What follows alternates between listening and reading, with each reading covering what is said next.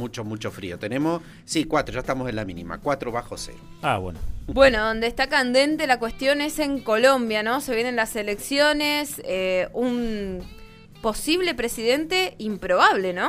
Sí, así es. Como vos decís, las elecciones en Colombia van a ser este, este domingo. Eh, no es un escenario que ya está resuelto, pero hay grandes posibilidades de que, de que Petro por lo menos pase la segunda vuelta.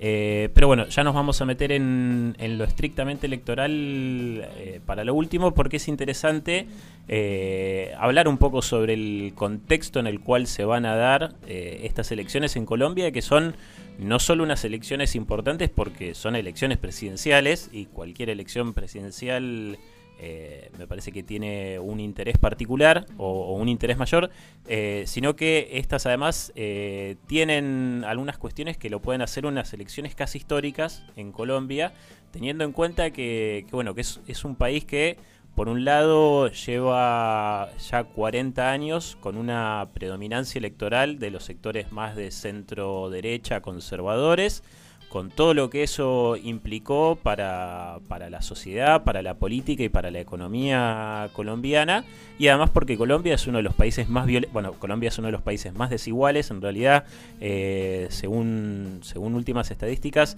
es el segundo país más desigual de, de todo el continente, y además porque Colombia, todos más o menos conocemos un poco la historia la historia colombiana, por lo menos del, del, siglo XX, un país sumamente violento, atravesado por, por el la narcotráfico, claro, por el narcotráfico, por la violencia política, eh, con algo que para mí es interesante, no lo tengo tan estudiado e investigado, pero cómo fueron los acuerdos de paz de 2016, eh, que de alguna manera lograron que, que un sector muy, muy importante y muy mayoritario de la FARC decidiera bajar las armas y constituirse como, un, como una opción política no del todo competitiva, si bien se ha presentado ya elecciones, en este caso por lo menos no, pero ha, participado en, elecciones, pero bueno, se, se, volvió, digamos, la FARC, o como digo, un, sector muy mayoritario de la FARC, un movimiento social y un movimiento también, también político. Bueno, la, historia, colombiana para mí es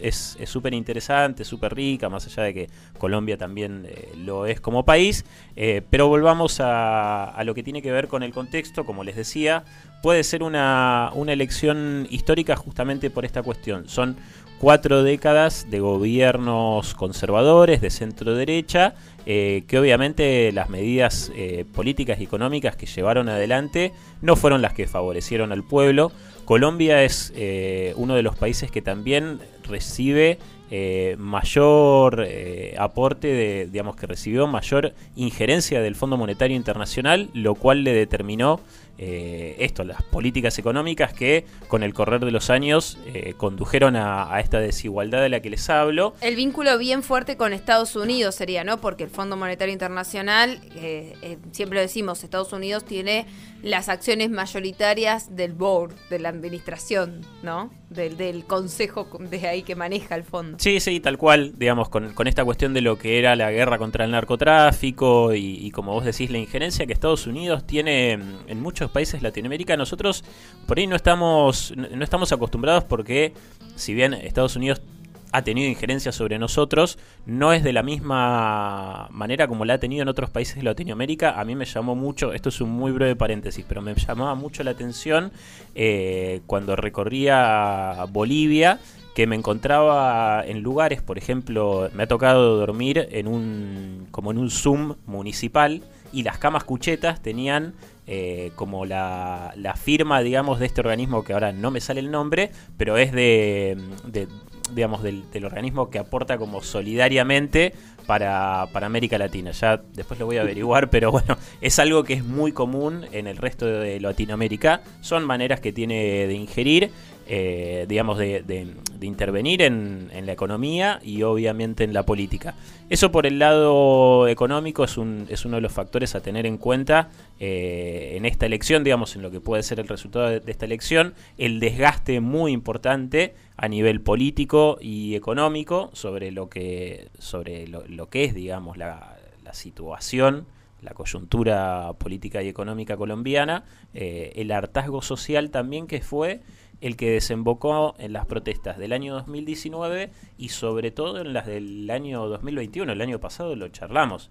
Fue más o menos hace un año que mientras estaba jugando un partido de la Copa Libertadores, afuera estaban reprimiendo y no estaban reprimiendo barras. Digamos, no se estaba reprimiendo en el contexto, digamos, del partido de, fútbol, sino de, la, de las movilizaciones y de las protestas sociales que lo charlamos, fueron muy violentas. Fueron, había, ahora se me viene como ese flash a la mente de los días previos a tener la columna con ustedes, ver las imágenes que circulaban en las redes de cómo eh, digamos, eh, baleaban a la gente sin, sin problema en las calles, con lo cual eh, este es, este es un, factor muy importante que, obviamente puede llegar a, influir en lo que sea el resultado, por lo menos en esta, en esta primera vuelta electoral. Mirá, mirá Chile, mirá si influyó en Chile las movilizaciones. Sí, sí, sí, tal cual. En, en Chile este, todo, la gota que colmó el vaso fue el aumento del transporte público en Santiago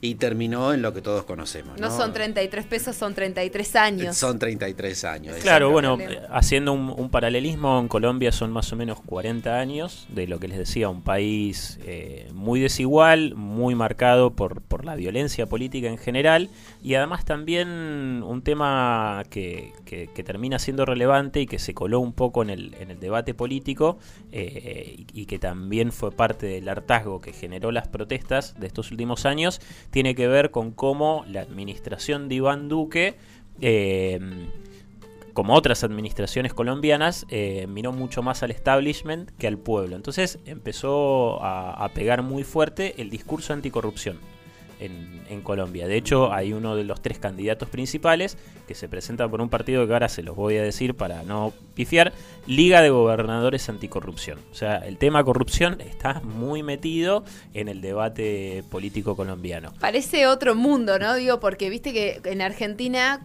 cada vez que se hacen relevamientos, uno de los temas que menos nos interesa como sociedad es la corrupción. Es como que ya la damos por hecha, digamos. Por hecho, como... Sí, este, sí, sí, tal cual. Bueno, en Colombia, o como decís, en otros países, eh, digamos, el tema no, no es tan permeable. Pero bueno, yendo a lo estrictamente electoral, como les decía, las elecciones van a ser este domingo, por lo menos la primera vuelta, en caso de que, de que se tenga que ir a segunda vuelta, van a ser el 19 de junio, y lo que va a hacer es definir el presidente para los próximos años, de acá hasta 2026.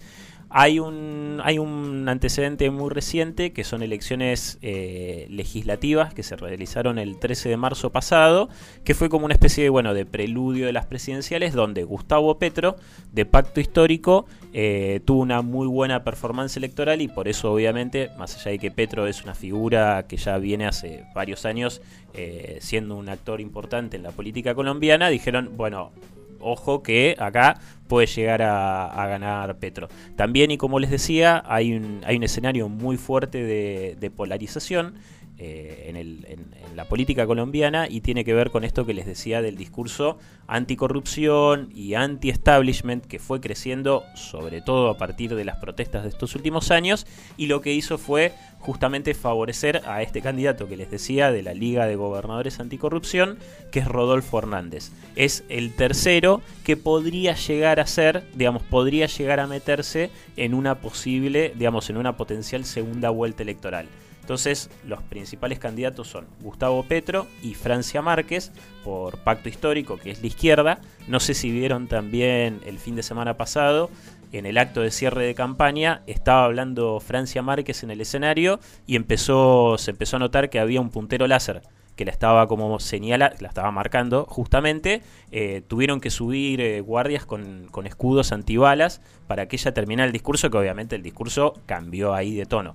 Es muy fuerte, digamos, y tiene que ver también con eh, cómo se siembra el terror, digo, no solamente eh, en lo concreto, el miedo que hay en, la política colombiana, sino cómo estas cosas buscan amedrentar, eh, bueno, ya directamente no solo la sociedad, sino directamente una candidata a vicepresidenta.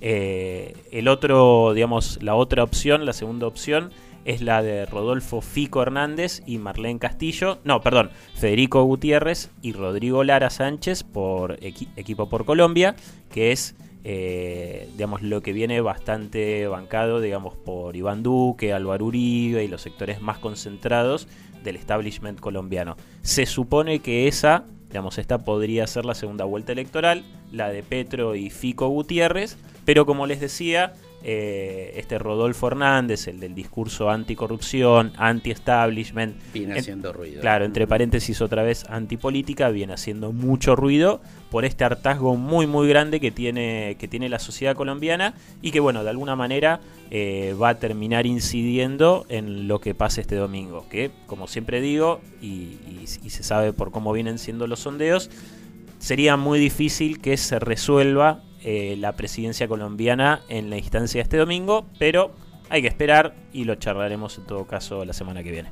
Qué, paralelismos con Chile, la verdad, súper interesante. Muchas gracias, Alejo. Muchas gracias, A ustedes. Eh, arroba el Colorado, si usted quiere este, preguntarle, si quiere sugerirle. Pelelo, pelelo. No, no lo pelee, no lo, pelee, Virginia, no lo pelee. Así pasaba la columna de política a cargo de Alejo Paceto. Con Voz a Diario, amanecemos juntos para compartir la mejor información. Con Mario Rojas y Virginia Trifogli. Por RN Radio. Una nueva conexión.